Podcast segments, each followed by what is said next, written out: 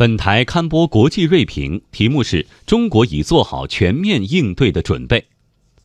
锐评指出，对于美方发起的贸易战，中国早就表明态度，不愿打，但也不怕打，必要时不得不打。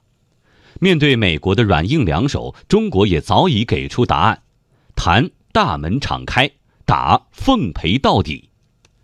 经历了五千多年风风雨雨的中华民族，什么样的阵势没见过？在实现民族复兴的伟大进程中，必然会有艰难险阻，甚至惊涛骇浪。美国发起的对华贸易战不过是中国发展进程中的一道坎儿，没什么大不了。中国必将坚定信心，迎难而上，化危为机，斗出一片新天地。无论外部风云如何变幻。对中国来说，最重要的就是做好自己的事情，不断深化改革、扩大开放，实现经济高质量发展。美国下一步是要谈，还是要打，亦或是采取别的动作？中国都已备足了政策工具箱，做好了全面应对的准备。